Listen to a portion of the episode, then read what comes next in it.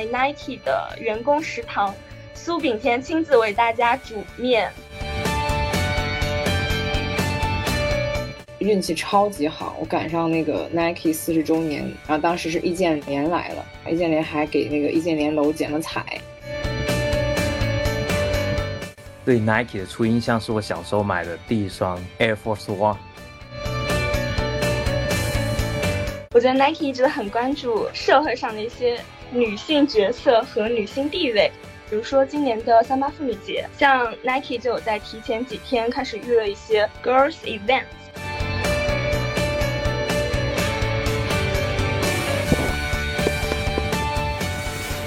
从年轻的视角出发，和我们一起探寻体育世界的每个角落，聊聊不同的故事。请回答阿拉斯加。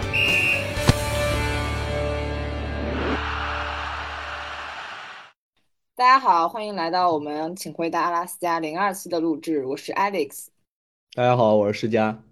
那今天呢，我们想聊一聊在 Nike 实习是一种什么体验。今天很荣幸的请到了三位嘉宾。我们现在来介绍一下嘉宾吧。嗯，Hello，大家好，我是曾经在耐克加入过三个实习部门，一共实习了十七个月的 Kara，然后大家叫我 Kara 就好啦。Hello，大家好，我是在 Nike 做 Brand Management 的 Intern，那现在已经做了六个月了。Hello，大家好，我是 Kai，在 Nike 是负责大家的吃喝玩乐一条龙的，之前在 Nike。已经待了有快一年了。好呀，好呀，那欢迎我们三位嘉宾。那我呢是在之前 security 这个部门实习了六个月的 Alex。那今天呢，施佳怎么说呢？身体欠佳，简单的让他自我介绍一下下吧。大家好，我是施佳，我是之前在 Nike 的 Brand Experience Team 实习了五个多月。今天因为一些身体状况吧。所以我会话会少一点，谢谢大家。今天我们零二期听一下那个施佳这个限定版宝娟的嗓子，然后我们就继续了。今天施佳会发言比较少。哎，那我们要不然先聊一聊大家是为什么进入 Nike？就比如说你在进入 Nike 之前，你对 Nike 是什么样的感觉？什么是你喜欢的地方？然后 push 你来参加这个组织进行实习的呢？哎，我其实还挺好奇的，阿卡拉，你之前待了那么长时间，我觉得你应该是对 Nike 有很多很多感情的。那你当时是为什么进 Nike 的？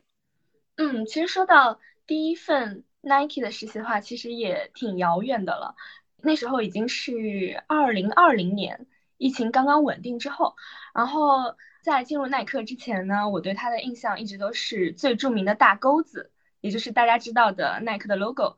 就它不仅印在了每个单品上面，它也是印在了我们每一个体育人的心中。所以我就非常好奇啊，就是在这样一个全球第一的体育品牌公司，能够去实习是一个什么样的感受？当然了，也有一点小私心，就是我非常好奇进入这样一个公司会不会有什么特别的内部员工福利，对吧？然后正好有这样的一个机会，我就非常大胆的准备了英语简历，就去投递啦。对，嗯，就是这样，然后进入了耐克第一份实习。那我们知道，卡尔，你刚刚说了你在 Nike 待了十七个月，那你之前都待过什么部门呢？其实主要是两个大部门啦，一个是 HR team，然后另外一个呢是 Sales team。对，但是三个部门的工作都有非常新奇的内容，就还是让我每个部门每段经历都学习了很多新知识，也收获了很多新朋友，我觉得还是非常有意思的。这也是耐克，我觉得非常愿意给年轻人一个机会。是这样一个平台，好，好，那 Bruce，Bruce 现在应该其实就是说我们所有人中的在任，对吧？就是在 Nike 里面的。那你当时是为什么想进 Nike，然后做这个工作？想进 Nike 嘛，因为其实从小到大，我对 Nike 是很有情怀的。对 Nike 的初印象是我小时候买的第一双 Air Force One，就小学的时候，当时觉得这双鞋特别酷。然后当时还不知道这是 Nike，在互联网当时还小学时候嘛，互联网也刚刚在中国慢慢兴起，我是通过摁着键盘手机慢慢去了解，原来 Nike 是这样的。自己也很喜欢体育，很喜欢看足球，也喜欢打篮球。当时也通过了像 C 罗，通过像鲁尼这样的一些球员，了解到他们原来是 Nike 旗下一些球星。后面也接触到很多的一些街头潮流文化，也慢慢了解到原来 Nike 也在做一些街头文化的东西，也在做滑板，也在和很多的潮流明星们，像我们的陈冠希先生，他们一起合作做很多的潮流单品。进入 Nike 实习，应该可以算是从我。应聘 Nike 今年的 Summer Intern 开始，然后我也是当时四月份的时候，在 Spring Break，也就春假的时候，因为当时我想着早点回国，找一份实习来干，然后当时就在前程无忧上面翻到了 Nike 的 Summer Intern 的招聘的海报，然后当时觉得哦，有机会可以进 Nike 实习一下，这不是我从小到大梦寐以求想进去的一个公司吗？然后就投了。在应聘的过程当中，也认识了施佳，是个非常好的一个缘分。当然，当时那个 summer intern 我没有很成功的进去，因为也是被刷了嘛，竞争也是蛮激烈的。后面我在回国隔离的期间，我也投了很多个 Nike 的岗位，因为看到很多的 JD，当然也是很感谢施佳分享了很多给我。然后最后面我就进入到现在这个 tip，。现在就在做关于明星方面的一个 brand management。哦，那其实 Bruce，你跟我还有 Kara，其实身份有点像，都是在英国留学，然后要回去的嘛。那我跟凯其实背景也有一点像，就是本科都是，他是北体的，我是上体的。那凯，你当时是为什么想进 Nike？哦，就是其实我进 Nike 这个故事还比较曲折。其实第一个是因为就是我是学体育的，然后 Nike 它一直都是我心目中 number one 的 sport brand，所以说就一直都很想就是来体验一下，就是说 Nike 它是一个什么文化。然后另一方面就是说，也是我从小就是应该上初中的时候吧，因为 Nike 的那个 swoosh 它是一个勾嘛，然后从小就我爸妈就希望我学习好一点，然后就会。因为 Go，然后买 买 Nike，但是我之前其实我读本科的时候没有，因为我们学校是在北京，然后他其实并没有看到很多 Nike 的这种 icon。我是来上海读研了之后，哎，就是机缘巧合下发现有这样一个位置，然后就来了 Nike，然后就开始在 Nike 学习了。那其实就是还是这个地理因素也挺重要的。对我当时进 Nike 就是因为我是九月份就是想找实习，然后。我当时还要去申请留学嘛，然后当时我正好我学姐一个学姐关系还好挺好的，然后就把那个 JD 分享给我，我是这样进了 Nike 面试，然后面试跟我前老板聊得很不错，然后就直接当时可能第二天就问我什么时候入职了这样，我是觉得 Nike 可能也是有一些情怀在吧，就也是对它的产品就从小到大都是这个怎么说呢？如果非要定义的话，就是忠诚消费者吧，就可能。从衣服呀到鞋子呀，还有一些装备，可能家里人或者我自己都会选择 Nike。就你久而久之就会把 Nike 当成一种就你生活中的一个习惯吧。你每天都会看到它，然后每天都穿着它，你不由自主的就会有一种信任和归属。那大四的时候有这个机会进入 Nike，那肯定就会想冲进去冲一冲看一看。所以就当时还挺幸运的，然后直接就进了 Nike，然后认识了 Kara，再认识大家。其实大家挺有缘的，就是我觉得 Nike 也是给我们提供了一个就是认识的这个机会吧，我觉得挺好的。那我们就再聊一聊我们在 Nike 工作的这种体验，大家可以分享一下大家对 Nike 的食堂啊、健身房啊，还有办公的大楼啊、环境啊这些有什么难忘的回忆吗？因为我觉得还挺有趣的吧。就比如说咱们当时，哎，我记得 Kara，我跟你认识就是我当时买了一盒下午茶的熏鱼，对不对？我当时说，哎，Kara，你要吃吗？当时咱们俩不熟的哈，就是仅是仅仅就加了微信，好像。对，可能说过的话还没有超过五句，只是工位里比较。对，就是 say hi，然后就没有了。说，哎，这分享一下，分享一下，就大家都说熏鱼挺好吃的，然后就拿一大盒，然后说，看来尝一块，尝一块。对，所以可以说我跟 Alex 的友情是从一盒熏鱼开始的。其实我觉得 Nike 食堂还是挺不错的。然后，哎，凯，你不是在那个 WDC 嘛，对吧？那其实你们部门。就是跟食堂啊，这个还有办公环境很多密切的这种合作，就是你们其实就是管这个了，对吧？对，是的，就是我觉得其实我自己对于 Nike 食堂的初印象是很不错的，就是因为我学校的食堂并不是那么的好吃，然后价格也不是那么的合理。但是 Nike 的食堂就是我觉得就是价格也不错啊，然后东西也很多，然后另一方面就是我觉得它提供的这种食物啊，就也比较全面，就是从中餐到西餐，就是从炒菜啊到沙拉啊，就是你想吃的很健康也有，然后想吃的很丰盛也会有。食堂的话就是大概这样一个情况。哎，你们都健身吗，朋友们？因为我是有在 Nike 办健身卡，基本上是一三五都会去健身房，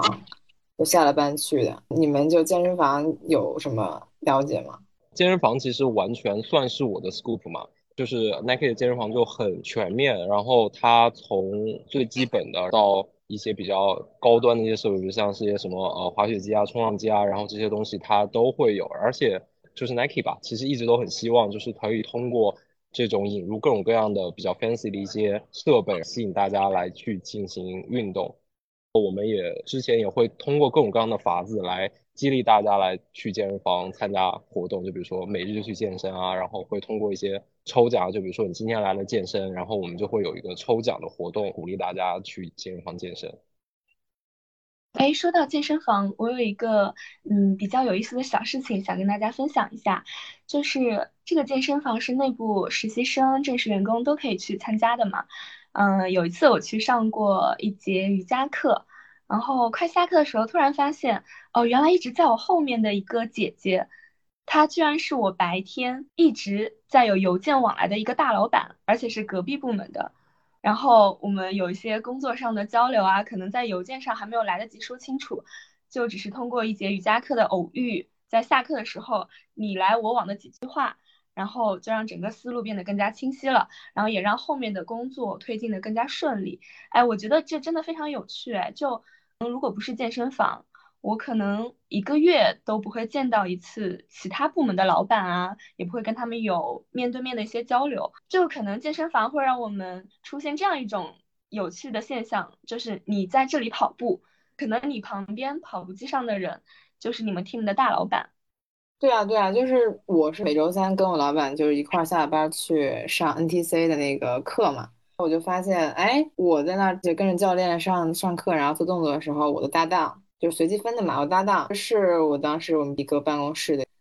上课的时候可能就是你的搭档，然后但是你在第二天你上班的时候发现，哎，他其实是一个高层，这样，就我觉得还蛮有意思的。就是大家工作的时候，可能都比较忙啊，比较严肃，但是大家到了这个健身房就都比较放松，然后都会专注自己的运动，也可能一起搭档这样，我觉得还挺有意思的，就拉近人与人之间关系嘛。然后我觉得其实 Nike 整个氛围也是这样子，就是你在工作的时候大家都很专业，但是你在运动，因为运动我觉得在 Nike 这种氛围是很强很强。你像我中午的话，可能我吃完饭我会去 Converse 的那个足球场上去跟我们飞盘社群的一些小伙伴玩一玩飞盘。那我们知道就是大家都是为什么来 Nike 之后，我其实还挺好奇大家在 Nike 都是做什么的，因为其实大家虽然。认识了，但是我们就可能太忙了，或者说工作内容不太方便聊，还是很好奇，大家简单的讲一下大家在做什么吗？在 Nike Bruce，你是现在就我们之间唯一一个在职的，那你要不然先讲一下你现在在 Nike 都在干嘛呀？好呀，我觉得我的工作内容其实就是与明星在工作。每一天都在与明星工作，当然不一定是直接的在工作，可能是间接的或者为他们工作。开玩笑，开玩笑。就我主要就是给很多明星他们的联名产品做很多一些 marketing 上面的一些东西。那这些明星的联名产品有很多我们所熟悉的一些，像 Nota，还有像倒钩啊，还有像 Ambush。Sakai 这些等等这些系列的联名产品，那其实也好巧，因为我之前我刚才有说到，我在进入 Nike 之前，对 Nike 有个很大印象，就是原来 Nike 也做很多的潮流文化东西，因为本身自己也很喜欢，所以说我目前能够做这些东西，当然自己非常开心啊。对。呃，那我有一个好奇的点，Bruce，你这边有见过明星或者有线上一起开会的一些形式吗？嗯，见过一些明星，也有线上开会，当然有。因为我当时在负责上海时装周时候，然后在现场见了一些明星，而这些明星也包括像呃我们熟知的一些 rapper，像什么 c y p 啊，那 From High Brothers，you know，就还有包括一些其他的 rapper，在线上的话也包括和一些嗯时装的设计师，还有包括一些街舞的舞者，像 Abby，还有像。Abby 应该是来自于这街的一个编舞师，就还有一些其他的一些街舞的舞者嘛，对，然后主要都是和这些人在日常的啊和他们一起工作，然后帮助来自于美国总部的一些产品，就是刚才我所说的提到一些 Ambush 啊，或像 Nocta 这些产品，和他们这些明星一起工作，然后在呃大中华地区进行一些关于 marketing 的一些宣传的活动，对。好呀好呀，你工作真的好酷好潮啊，就有点羡慕啊。那凯，你羡慕吗？因为你你来讲讲你在做什么？我觉得你们差的好大呀，虽然都在 Nike。就是不不能这么讲啊，就是没有没有没有我们，你看你们可能就会失去很多工作中的乐趣。就是我们就不像 Bruce，他可能工作对象都是为了耐耐克的消费者，然后还有一些耐克的一些品牌的主理人。我们的服务对象就是你们，就是在 Nike 的员工。我们希望每一个可以在 Nike 来工作的人都可以感受到 Sport 的这种热情，然后感受到 Sport 给你带来的影响。所以我们的工作就是为你们提供，尽可能尽我们全力去提供所有可以跟 Sport 相关的我们可以提供的设施，提供了健身房啊，就包括今年其实在上海疫情的时候，我们也有向大家投放 Care Package，希望大家可以即使在被封控的时候，也要来加入我们一起运动。啊，还有就是说，我们也会，我们照顾的不只是耐克的这种办公室的员工，就包括像零售的员工，我们也会让他感受到公司的温度。对，其实我觉得凯，你们更像是我们的这种后勤大保障方，因为我们在平常工作的时候，也会感受到很多你们的对于员工的关怀，然后很细心、很细节的地方，都你们的存在。就比如说。茶水间啊，就会 贴你们 WDC 啊，就我每次咖啡机嘛，我觉得咖啡机还挺好用的。然后就你们还会写那个说明嘛，怎么样？就是这种小细节的东西，让在职的员工然后感受到，就是你是被关心的，你是，就是你有什么 trouble，你是可以去寻求帮助的，然后有人是来解决的。就我觉得这种是给了很多安全感的。Kara，你先聊一聊你在 Nike 都干什么？你那么长时间。前面有提到我在耐克参加了十一个月的实习嘛，那其实我给自己明练了两个关键词啦。第一个呢就是和 report 打交道，就是后面这段实习经历呢，每天我将自己称之为 PPT 女工和 Excel 女工。哎，我不知道大家的 Excel 技能和 PPT 技能怎么样，反正在那几个月里面，我实在是掌握了 PPT 的每一种演示，每一个箭头。每一个转换绿灯、红灯、黄灯的每个小技巧，我绝对是生产线上最合格的 PPT 女工。大家如果有什么 PPT 小技巧不懂的，可以随时来问我。然后呢，第二个关键词就是与人打交道，就是在和 HR 实习那段经历里，我感觉我在最快的速度里认识了公司的好多好多好多人呢。我感觉哎，每个部门都超级有意思，好 fancy 啊！大家有留美十年的实习生。还有在加拿大回国的老板，大家每个人都会带来天南海北的故事，就大家一起吃饭，一起聊天，就这段经历都让我觉得收获非常多，就每天都过得很开心。那其实我觉得 Kara 你是这样，就是因为你在几个不同部门的这种经历，你是比我们要更了解 Nike，对吧？我觉得因为你的工作内容不一样，你不管是你是跟数据打交道，还是跟人打交道。因为我觉得你的数据其实涉及到公司隐私嘛，你是不方便讲，就是你会接触到很多不同的人。我觉得你是对公司的各个部门的职能啊、工作内容啊，也是有很多了解的。我觉得这一点其实是帮助很大的，因为其实我在实习的时候，我也会注意一下这个，看看每个 team 都在干嘛的呀，或者说公司的一些架构啊。我觉得这种对你自己来说，我觉得是一种很大的收获，对吗？嗯，对的，不管是工作上，可能我现在看到一个 JD，或者会有很多的实习生，或者会有很多想找实习的朋友啊、同学啊，会来问，哎，你知道耐克这个情况怎么样啊？或者，哎，你知道耐克这个老板、这个同学怎么怎么样？可不可以推荐一下、介绍一下？那其实你才是 Nike 最保护的人，因为你是知道最多的，对不对？不敢乱说，不敢乱说。那好呀，其实啊，那我的工作内容其实因为部门的特殊性嘛，我也不太方便讲。那我们大概知道了大家都是在哪个部门，然后干嘛的之后，我们要不要聊一聊？你觉得 Nike 的这种，比如说人文关怀啊、文化氛围啊，或者一些精神价值观，哪些是跟你有很多共鸣的地方？我其实是在做 Sportland Health 这条线的，其实我还蛮有共鸣的，因为我自己在读书的时候，我本科是在北体嘛，然后就是那种运动氛围其实就很重，然后我觉得可能就是 Sport 它在整个中国来说，并不是一个很主流的这种文化，但所以说我在本科的时候那种氛围，我就觉得哎还蛮不错的，然后我就觉得可能以后我再到了一些其他组织就不会再有这样的氛围了，但是来了 Nike 之后呢，就是这种。就是这种，他会从公司层面上来去鼓励你去运动。我觉得这个东西感觉让我就一个做体育的人，感觉找到了归宿这样子。对，就是这么多。那 Bruce 呢？我觉得你是更能抓住 Nike 这种品牌价值观的，对吗？那你要不要讲一讲，你觉得哪些点是很触动你的？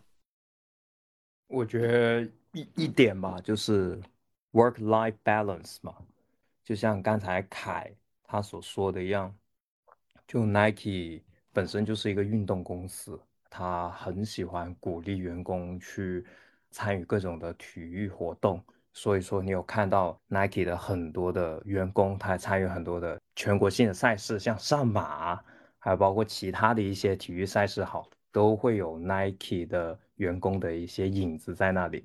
而且我觉得 Nike 它的最大的一个优点，对于我来说，就是上班不用打卡，下班不用打卡。就是和其他的我之前所实习的公司完全不一样，因为我之前在互联网待过，感觉和互联网的那种工作的环境啊，以及包括氛围啊，完全是不一样。我觉得 Nike 就普通员工和老板，或者说普通员工与普通员工之间的关系，我觉得是蛮和谐的。可能我是在 marketing 部门，然后大家在公司啊，或者在。自己的工位上面都玩的挺开的，不像我之前所在的一些互联网或者在其他的一些企业里面，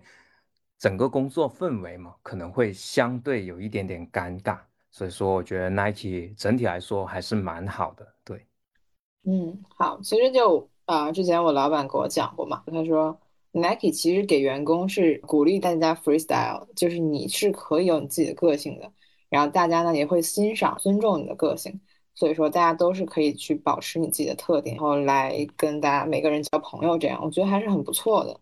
那 Kara 呢？你觉得呢？你是不同的 team，肯定我觉得氛围是不一样的吧？那你觉得 Nike 总的有没有哪些点让你很难忘？嗯，很难忘的一点，就像今年的一个三八妇女节，我觉得 Nike 一直都很关注社会上的一些女性角色和女性地位。从一些小的节日啊，或者细节都可以看得出来。比如说今年的三八妇女节，像 Nike 就有在提前几天开始预热一些 girls events，然后有让全公司的女同事，不管是正式员工还是实习生，都去参加抽奖，然后有各种各样的福利啊、活动啊。然后我记得我当时抽到了很可爱的一个小的手机包，就可以挎背在身上，然后还有 Nike 的 logo，就很酷啊。就是 Nike 总有这种。小心思、小福利可以戳中大家的心，然后还有像我朋友呢，他有抽到就是一张美甲券，可以直接去做的，就很不错。刚刚 Blues 有提到一个员工关系之间非常和谐，我就想跟大家说，哎，你们有跟老板、同事去看过脱口秀吗？就我有一个同事姐姐，大家白天正常工作的时候都非常的专业，非常的干练，非常的白领女性，然后一下班，大家坐在脱口秀的观众席。捧腹大笑，他狂拍我的大腿，你就会感觉到反差感特别的大。我觉得这也是非常好的一个员工关系的一个体现吧，不光只是停留在员工手册上那些冰冷的文字啦，而是真正的就是大家有在一起交朋友，有在交心聊天。嗯，我觉得这挺好的。我是跟我老板就关系很不错嘛，我在英国这段时间也时不时的会跟他 update 一下，我们俩聊一聊天这样。我们每周三有一个固定的这种 NTC 的课嘛，我们还会下了班一起去上课。在白天的时候，我们就老板是老板，然后我给他干活这样。那到晚上我们在健身房的时候，就我们一起健身，然后一起锻炼，还会制定这种要么减脂，要么增肌的这种计划，然后一起去执行。我觉得这种真的非常非常好。然后我我们现在也是很好的朋友哈，就可能真的就是很难得的这种一种关系。其实我觉得大家对这个 Nike 聊下来，这种企业文化、价值观，还有包括员工关系这些，我觉得都是有一个很好的印象。还有刚刚 Kara 提到了这个 Work from Home，对吧？这也是体现了公司对员工很多关怀。Nike 有一句 slogan，就除了 Just Do It 这种非常人人皆知的这种 slogan，还有一个人人皆知的就是 If you have a body, you are an athlete，就是他会把每个员工当成一个运动员，就是 campus 叫 campus，他他不会去叫公司这样子。就我觉得他也是 Nike 会给员工营造一种就是在校园，然后我们一起成长的这种氛围。我觉得这种 slogan Nike 不止这一个嘛，那大家觉得有没有什么想分享的点呀？就是对于 Nike 的这几个 slogan。刚才 Carol 他有提到了 Nike 在女性力量以及女性关怀上面做了很多的工作嘛。那给我印象很深刻是 Nike 拍了很多关于女性的广告片。当时我在 B 站的时候看到，呃，就是 Nike 给2019年女足世界杯拍了两部的广告片，一个就是 Dream Further，然后另一个就是 Never Stop Winning。那 Dream Further 可能给我印象不是很深刻，它有点传统。整部片其实是从一个小女孩的一个视角，通过不同的球星的带动吧，包括里面整部片子也出现了像王霜啊这些巨星们。那给我印象更深刻是第二部片子，就是美国女足。那她卫冕了第四届的女足世界杯冠军之后，Nike 就发布了这个 Never Stop Winning 这部片子。其实这部片子应该说没有让美国女足去拍摄什么，因为整部片子它只有六十秒，而且这六十秒是以黑白照片为主体构成的一部广告片。尤其是里面的台词吧，给我的冲击力非常的大。就是刚开始一进去的时候，就是 I。I believe, I believe that，就一串一串一串的台词，给别人的冲击是非常的强。所以说，Nike 在女性运动以及包括展示女性力量这方面，我觉得是做非常好，而且这也是 Nike 一直以来引以为豪的东西。其实我很想讲的一个 slogan 就是 Make a sport daily habit，就是可能很多人都没有听过这个。但它其实是因为就是我在入职的时候，我有收到一个介绍公司的这种小册子，然后我就在里面看到了，就是说，哎，这个是我们就是 Nike 一直很想去做的一个 daily 的活动。所以说，在不管是我在做公司里面的一些体育活动，我们也都是通过这个，就是让运动成为一种习惯，然后来展开。然后我有幸然后去参加就是 Nike 的一些线下 to consumer 的一些活动里面，我也是会反复其实在提及这句话，就包括像耐克的一些。小程序啊，参加线下体验的活动，它其实标题也是这句话。就是我觉得，就是说 Nike 它做的这些很多东西，它可能不会说说有很多那种很大的那种 moment 去告诉你啊，我们 Nike 在做一个东西。但实际上，它其实就每日都会再去通过他自己的一些努力去做这些东西，就还蛮让人感动的。对，我在公司那个刘翔楼负一，他可以下去嘛，对吧？我不知道你们下去没。然后他有一个 slogan 在那个墙上，就是 There is no finish line。就我觉得这句话其实还挺激励我的。你可能做一些事情，你觉得比较困难，或者说你已经做的不错了，但是呢，你想到这句话，你就说哦，我还是有空间可以去提升的，那我可以做得更好。我觉得这句话还时不时的会在我脑子里面萦绕一下，激励我一下。就是你刚才讲到刘翔，其实，在那个健身房的门口，其实就应了你最开始说的那个话，就是 “You have a body, you are an athlete”。对对对，就是那个前台的对面对吧？那个蓝色的，对的对的对的，是的是的是的。而且我每次去不同的门店，他们收银台后面也是这句话。就我觉得这种精神就是遍布到每个。不管是员工还是消费者，他们都会，如果你有这种情感价值共鸣的话，就是都会 cheer 你一下吧。这么说，嗯，就我想讲的，其实也是你们刚刚提到的这句话：If you have a body, you are an athlete。这句话我感触还挺深的，因为在进入 Nike 之前，可能我对于运动的一个概念就是啊，奥运比赛放在自己身上就是减肥、瘦身、塑形。对，就只是一些比较停留在表面的一些运动，然后进入 Nike 之后呢，就是无时无刻，不管是每一个办公楼层的 logo，或者是每一个同事的一些聊天中透露出的一些对健身的一些坚持啊、好奇啊，就让我的一些健身精神、运动精神变得了解的越来越多了。就有一个非常有意思的例子，有一次下午茶时间，老板请了 team 的所有同事吃椰子。然后我们所有人都很开心的在那儿撬椰子、挖椰子肉。我旁边一个特别好看的姐姐，每天坚持运动的姐姐，突然给我来一句：“Kara，你知道椰子肉有多 heavy 吗？今天吃完这一块，我晚上回去加练一小时。”吓得我当时盛椰子肉的手都抖了一下。这样一点一滴的关于运动的一些话，关于运动的一些聊天，开始慢慢渗入到我脑子中，就是真的有在践行。Nike 的这句文化吧，这句精神，现在我对就是运动啊、健身啊，对什么蛋白质啊、碳水啊、热量、卡路里啊，就是了解越来越多了。嗯，我觉得这个不光是适用于每个员工吧，就是适用于每一个人的，这也算一种非常标准的 Nike 精神啊。哎，你说到这个，我也有相同的经历，就是因为我本身之前是在减脂嘛，知道一些减脂知识。我跟我老板就中午吃饭，比如说我们俩第二天想吃一个，嗯，新疆菜吧，我们俩可能前一天中午就说 OK，今天吃沙拉呀，然后晚上可能就也是沙拉吧，我们就会把这一天的卡路里 然后省出来，然后给第二天，第二天我们可能晚上还要再去练一下。尤其你在 Nike，你可以找到很多志同道合的小伙伴嘛，不管是什么运动都会有组织，然后还有什么滑板，我之前还带滑板去过公司，吃完饭然后去跟小伙伴滑一滑，这样。还有一个小伙伴他带了他电动滑板让我来试，哎，我就觉得他好好啊，然后真的还挺有趣的，对这种经历真的特别难忘。而且今年年初是不是还设立了那个冰场滑雪的那个装备，就是你可以约时间去那个刘翔楼，我当时还约了双板跟单板，我都体验了。好玩吗？好玩，好玩。就因为可能你们当时已经不知道你们在不在公司吧，反正就去的人还挺多的，还要排队呢。我就觉得哇，公司真不错啊！我直接在这儿我就可以体验那个滑雪，而且一次半小时也特别好玩。哎，你们有谁就参加过 JDI Day 吗？因为我走的时候 JDI Day 还没开始，我还挺好奇的。JDI Day 其实全称叫做 Just Do It Day。其实也是来源于我们的 slogan，然后 JDI Day 那天整个 campus 是放假的，就真的很 happy。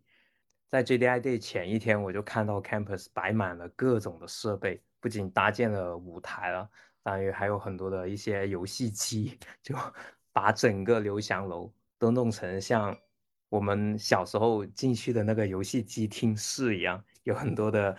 打街霸的游戏机也好，也有投篮机，还有各种各样的一些玩的，就特别的 happy。然后那一天，呃，我去参加了一个水球水枪大战，然后当时就真的是玩的很开心。我也不知道对面是谁，大家也不知道我是谁，大家都拿着水球互相的砸砸砸砸。后面我才知道，站在我旁边的原来是公司的某一位高管，真的很惊讶。整个水球大战给别人的感觉就是，就玩的很开心啊！不管是公司高管也好，还是普通员工也好，就大家在那一时刻没有任何的摆什么架子啊，的给别人都是很平易近人的感觉，就玩的开心就好。我觉得这也是 Nike 的一个独有的文化吧。JDI Day 那天下午就来了很多很多的明星，有包括啊 rapper 小白啊，有包括流行歌手队长。当然，他那天也唱了一首非常非常火的一首歌，叫做《哪里都是你》。现场其实玩的都是特别嗨的，因为啊有明星的歌手的助阵呢，当然还有一些其他的一些篮球的明星，也包括街舞的舞者大婷啊。整个现场的氛围是玩的非常的嗨的。因为我那天看到你们的朋友圈了，我说这大家怎么都在台下蹦啊，我好羡慕啊。真的好嗨！我看你们视频发的一个个都很开心，就是说，嗯嗯，真不错，嗯嗯嗯，行行行。对，不仅我们 GC 有 JDI 队嘛，其实 Global 那边就美国总部那边其实也有自己的 JDI 队，而且办的会更大、更嗨。他们的舞台整个现场是非常的大的，然后有几千人在现场，当然来的人物嘉宾也更大牌，有包括当天也来了 Drake，啊，在上台也有一些演讲，也包括像 Travis Scott 现场也展出了非常嗨的一个演出吧。我们当时就是大早上的打开电脑，通过 Zoom 会议去看 Global 的 JDI 队，结果发现玩玩的比 GC 还要嗨，就真的是很羡慕那边的人。所以说，我觉得这个 JDI Day 其实真的是 Nike 一个独有的一个文化。我觉得 JDI Day 就是一个很不错的项目，而且它不只是说 GC Campus 还有 WHQ 在办，它是每一个 Nike 的 Office 都会在办，就相当于是因为各个地方办公室有时差嘛，就相当于是这一个办公室我们结束了今天的 JDI Day，然后另一个区域的办公室它就又开始那个 JDI Day 的表演，就是像。呃，日本啊，他们有玩相扑的比赛，然后还有像 EHQ 那边，他们就是去的就一种团课啊，然后街舞啊这些都有。那除了 JDI Day，那我们也在 Campus 遇到很多明星，可能 Bruce 他的工作方面是对接的明星，但是我们真真切切在公司里面跟明星也有一些接触，然后也获得了很多有趣的经历。看了你待的时间最长，那你有没有见过谁？然后给你的印象最深呀？当然有啦，去年十月就在 Campus 有见到苏炳添，就他参加完东京奥运会之后，他来 Nike 的时候呢，还有带上他当时参加比赛的跑鞋，还有战服。然后我们就戏称，哎，不知道这个这件衣服、这双鞋有没有洗过，会不会还保留着他在东京流过的汗水？他是把这一套。装备送给了 Nike Campus，现在还摆在 Campus 里面。当时呢，就是苏炳添有分享一些他训练的一些小故事啊，包括他的饮食，然后他是怎么坚持下来的。就像前面提到的 slogan 一样，Never Stop。然后他有分享他是如何让自己坚持下来。你们知道最有意思的点是什么吗？就是当天中午在 Nike 的员工食堂。苏炳添亲自为大家煮面、端面，然后那份吃的呢是苏炳添的训练同款。就是如果你想跟苏炳添一样拥有强健的体魄，然后想拥有他那样完美的身材，他就是非常推荐他的那份菜。当天朋友圈就是有刷屏苏炳添为大家端面、为大家煮面的很多照片。这样的话我说出去别人都不信，然后我一张照片发出来，然后是真的，他是真的在 Nike Campus 里面。做这些事情，我记得当时苏炳添是在那个食堂给大家发他的那个健康餐吧，当时还给所有人发邮件嘛，他就写这个是我的食谱，当时还跟我同事在那儿研究他的食谱，每天有多少的蛋白质和碳水，还有什么维生素啊、纤维啊这些，然后我们最后得出结论就是说一定要多吃蛋白，感觉还挺有意思。我可能印象最深的是我入职第一天，运气超级好，我赶上那个 Nike 四十周年。G.C. 的四十周年嘛，然后当时是易建联来了，易建联还给那个易建联楼剪了彩，就是我们十号楼，对吧？我现在的钥匙扣还是那一天我抽奖抽的 Nike 四十的那个钥匙扣，我不知道你们有没有印象？我把它带到英国来了，就那个对我来说意义还挺大的。我们聊完了在 Nike 的有趣的经历，那我们要不要再聊聊运动啊？因为我知道我们是都会在 Nike 健身房去有一个规律的运动，那你们觉得 Nike 健身房怎么样？我觉得 Nike 的健身房蛮干净的，就是给我第一印象真的很干净，而且该有的器材其实都有，跑步机蛮不错的，跑起来挺舒服的，所以说我觉得 Nike 的健身房很顶。就是因为健身房是我们这边在负责嘛，其实就像布鲁斯刚才说，就确实很顶，因为我们在进行 Nike 这些健身房器械采购的时候，买的都是现在世界上最好的运动器械，都是最贵的，然后买的最好型号里面都是中等偏上的那种型号。对。哎，我发现 Nike 健身房的那个设备，就真的，它很多普通健身房都没有，这一点是让我比较震惊的。可能在大多数人眼中，公司健身房可能就是满足基本的健身运动需求就 OK 了。但在 Nike 的健身房是真的，它很多这种设备还有这种配置，就你可以从细节的地方感受到高要求。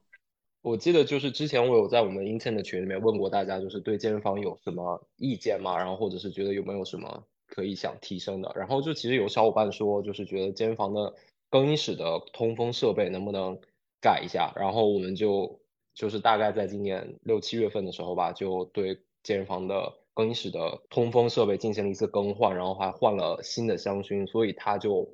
会比之前提升味道改很多。然后还有小伙伴说，就是他很多因为公司有很多健身器械嘛，就很多人都不太会用。然后我们后面其实也会每个月都有开了那种每一个器械 intro 的那种团课吧，也是就是教大家用公司这些健身房的器械。就是我觉得很重要的点是我们他愿意去聆听大家的声音，它是一个不断更新的状态，就不是说我把这个健身房建了之后我就再也不管它，这样我就觉得还蛮贴心的。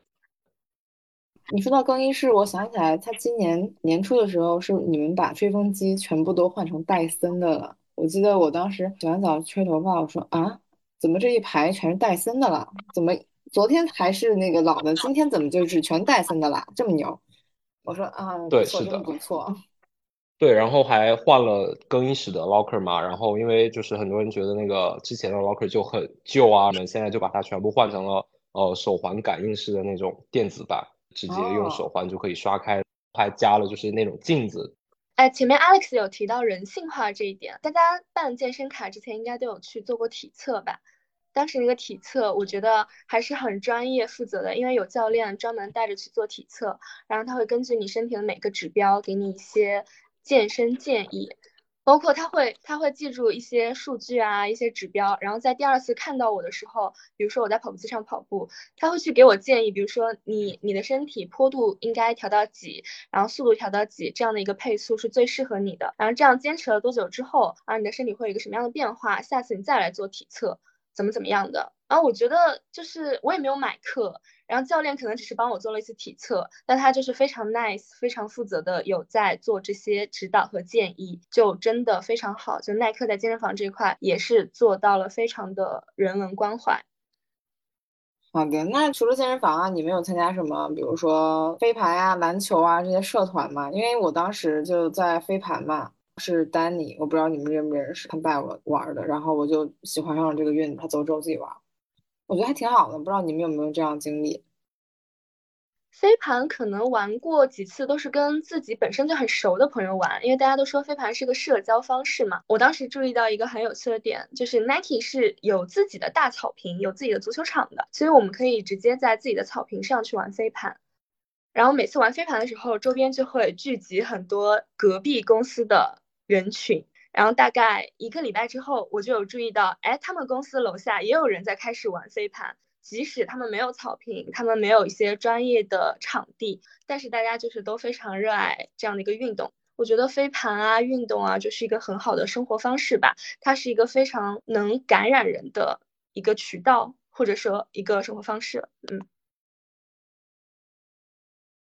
好，那我们讲了就之前的初印象啊、人文关怀啊、有趣经历啊这些。那其实我觉得可能我们的听众啊，就是我们的朋友们会很关注大家是怎么才能进入 Nike 呢？就比如说我需要什么样的能力呀，或者说我面试该怎么准备，我是如何去获取这些信息？那大家可以给我们的听众分享一下吗？我觉得最重要的一点是，大家首先要好好准备一下中英文简历。我觉得简历是一个最快能够让对方了解自己的一个工具吧，尤其是在 Nike 嘛，Nike 作为一个外企，可能你身边的同事都是来自不同国家的或者不同地区的，所以办公环境啊什么的，自然就是英语了。所以一个非常条理清晰的中文简历和英文简历是非常必备的。然后 Alex 有提到怎样去找这些。信息嘛，当然我是以一个实习生的角度哈，可能大家从自己学长学姐发布的一些招聘渠道，或者是像实习生平台这样的一些方式，可以更好的去搜罗一些耐克的实习生招聘信息。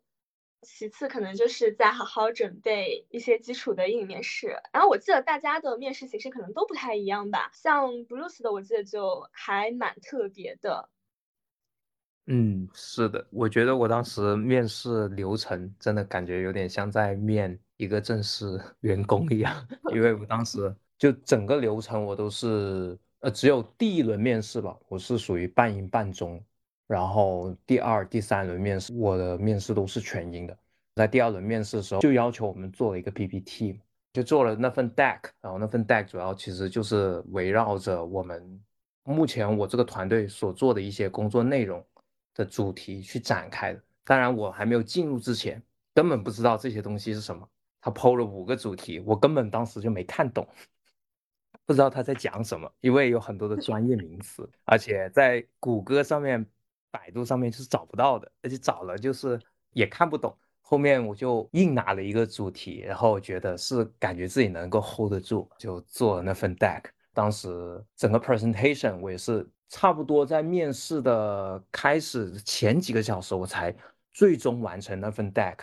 然后把稿子给写好，大概背了一下。后面在 presentation 时候，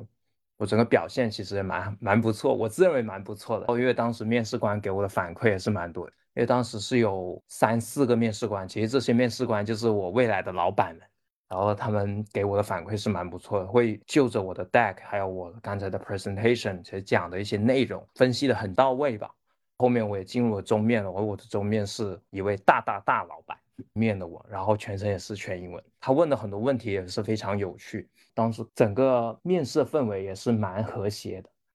然后最终我就进入到了这个岗位当中。OK 啊，那 Bruce 的经历确实就是真诚就是必杀技嘛，我觉得你可以这句话概括一下。那凯呢？凯，你觉得有哪些想要分享给大家的？我觉得当初我面 Nike 的时候，是因为我这边的 report line 是就都是外国人嘛，然后所以他可能在我面试的时候就已经默认了，就是说你是一个能把英语作为工作语言的人。就但其实对于语言的能力要求，就是我觉得老板还对这个事情蛮宽容的。因为再到后面我再去招继任的时候，就是说他可能就是说，如果他的工作能力很强，然后热爱体育的话，也不一定非要完全可以这个用英语去当工作语言的这个。但是另一个重要的点，就像布鲁斯刚才说，一定要热爱体育，就是它是一个很重要的一点。啊，我当初在面试的时候，就是我老板让我分享了很多个我和体育之间的一些故事，他会比较在意这些问题，大概就是这样。那大家分享的几个点，我总结一下：一个就是中英文的简历，一个就是英文表达能力，那还有一个就是你需要展现出来你对体育的这种体育的热爱，因为毕竟 Nike 是一个体育品牌，对吗？我觉得想要进入这个公司实习的朋友们，那肯定也是对体育有一些热情的情愫在的，所以我觉得大家可以好好的去展现一下自己的这种热爱之情吧，就这么讲。那我们最后一个 topic，我们想听一下大家在 Nike 最大的收获是什么？哎，Bruce，你现在是在职的嘛？你觉得你现在跟你来之前相比，你最大的收获是什么？我觉得主要有两点吧，一点是让我重新认识了 Nike，第二点是教会了我如何更好的去做到 storytelling。就地点而言。我还没有进入 Nike 之前，觉得 Nike 只是简简单单就弄一个产品啊，弄一个单品啊，办一些活动啊等等。当我进入到 Nike 之后，自己亲身参与了很多的 marketing 的 campaign，然后包括也做了很多的一些 branding 的活动。所以说，我觉得在这个过程当中，不仅重新认识吧，也自己学习到很多这些技能。第二点是，我觉得最大的一个收获应该就是。如何去更好的做到 storytelling？我觉得 Nike 是一个很会讲 story 的公司，它的每一个产品、每一双 sneaker，甚至连一件衣服，或者说它的每一部广告片都有 story 去讲，而且都讲得非常的好。其实很多时候，很多的外部的人，一些尤其是一些 sneaker head 好，他们很多时候买 Nike 的鞋。他不仅仅是买 Nike 的，真的是觉得他那双联名的鞋好看，能够真正的喜欢这个鞋背后的一些故事。那 Kara 呢？你最大的收获是什么？采访一下。